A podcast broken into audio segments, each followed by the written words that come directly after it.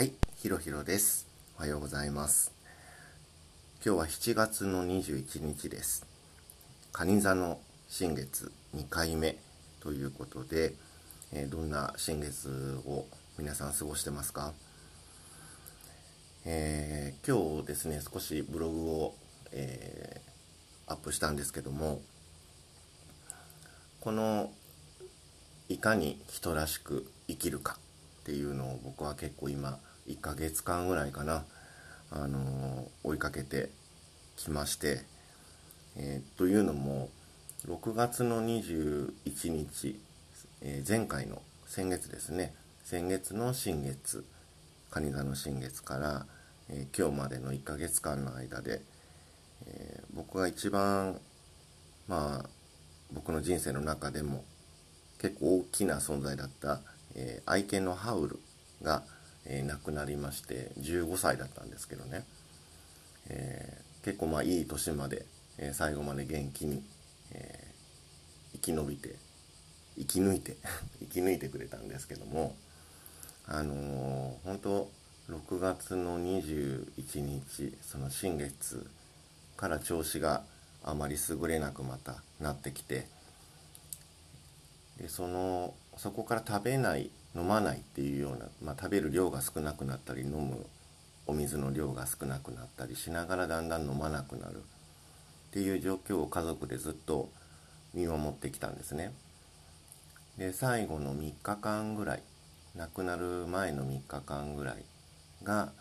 あの寝たきりの状態になって自分で急に立ち上がれなくなってしまってね。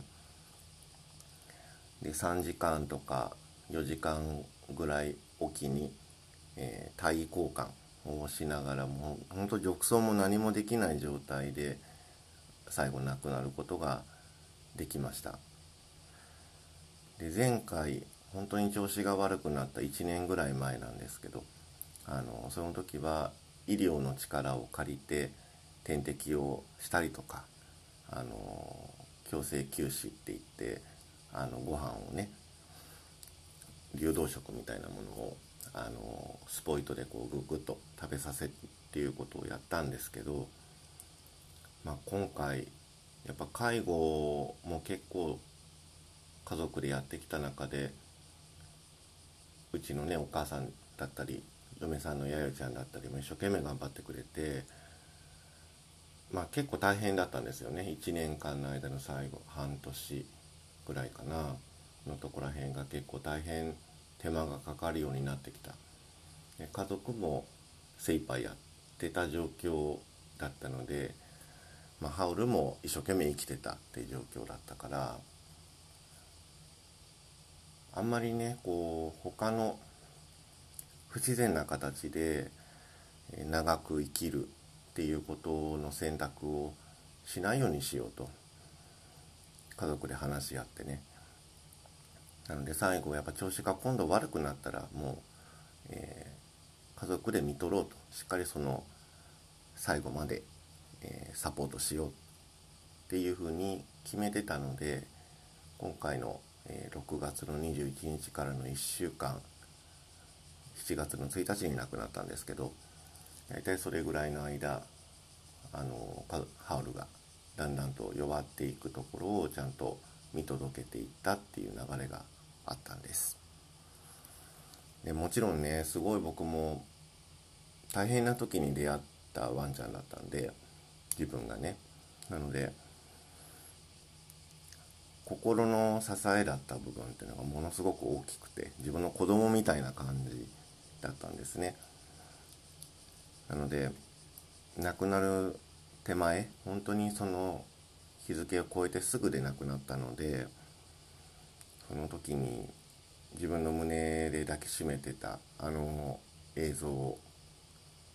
あの感覚だったりを今でも忘れずにいます。じゃあハウルが15年間かけて僕ら家族だったり僕に残してくれたものって一体何だったんだろうっていうのをこの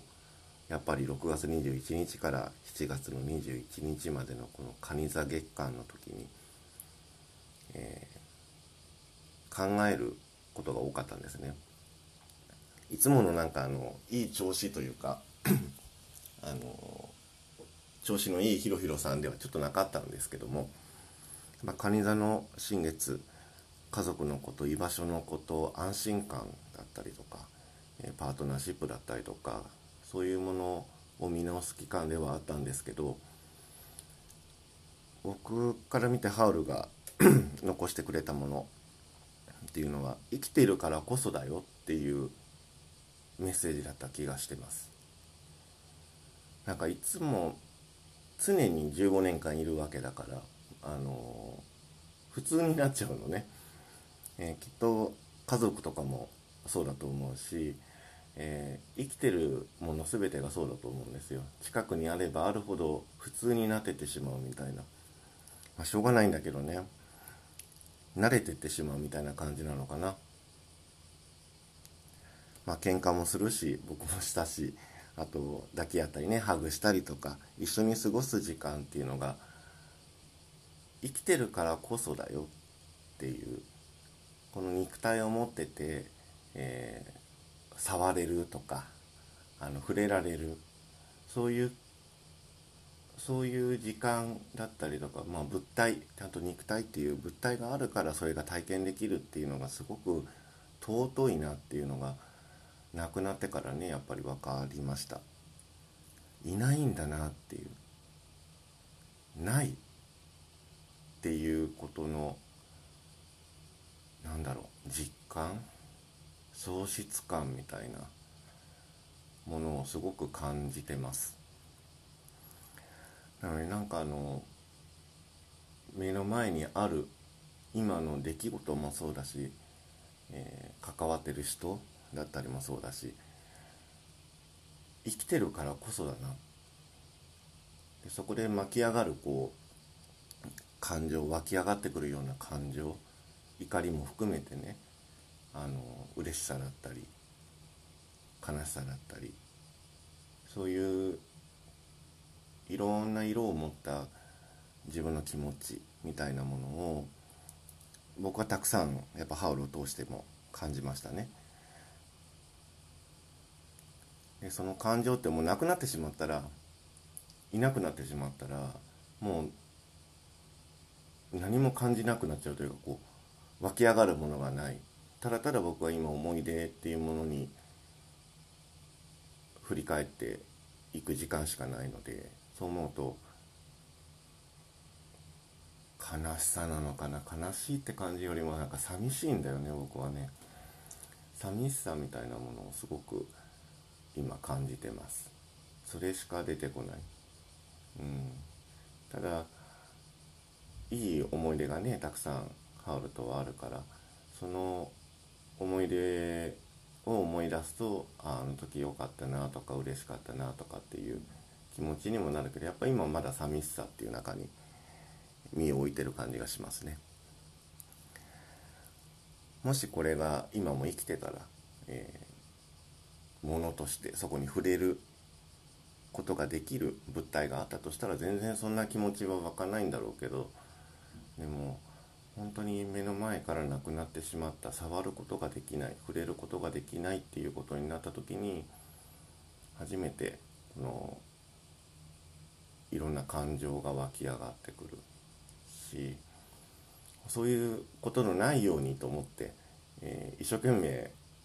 ハルと過ごしてきたんだけどでもやっぱりそういう気持ちになってしまう。なんかこれ仕方がないんだなって生きてるうちにこうあのそういうことがないようにって思って一生懸命向き合ってはきたんだけどでもやっぱり悲しいものは悲しい寂しいものは寂しいんだなっていう気持ちで今過ごしてます。皆さんの蟹座の新月のこの1ヶ月間、え、どんな1ヶ月間だったでしょうか。え、とっても大切なヒントがねきっと入ってると思うしここから先来年2021年に向かっていく中でもまだまだいろんなことが起こると思うんですよ。でもなんかすごく家族だったりパートナーシップだったり、大切な人物こと場所っていうこの4つのことをとても見直す、大切なものを見つけるための1ヶ月間だったんじゃないかなっていう感じもしていますちょっとねあのしんみりとしたこの梅雨のあのじめっとしたような感じの、えー、配信になってしまったんですけども、えー、大切なことを生きてるからこそ僕はね生きてるからこそ人間だからこそ、えー、今のその気持ちっていうのをちゃんと感じて、えー、大切な気持ちとして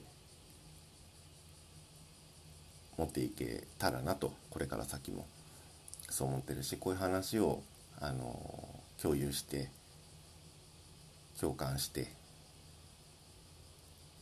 あ似たような気持ちになったことあるなとかああこういう気持ちなのかもしれないなっていうことを想像しながらあのお互いに話ができるっていう幸せな時間をこれからも皆さんと作っていきたいなと思ってます。蟹座の新月2回目、えー、家族のこと。仲間のこと。パートナーシップ。居場所。安心感。みたいなキーワードで、えー、振り返ってみてください。ここから先は本当にまた全然違う流れが待ってると思うんですね。なのでここの一番大事な部分というか核になってるような部分を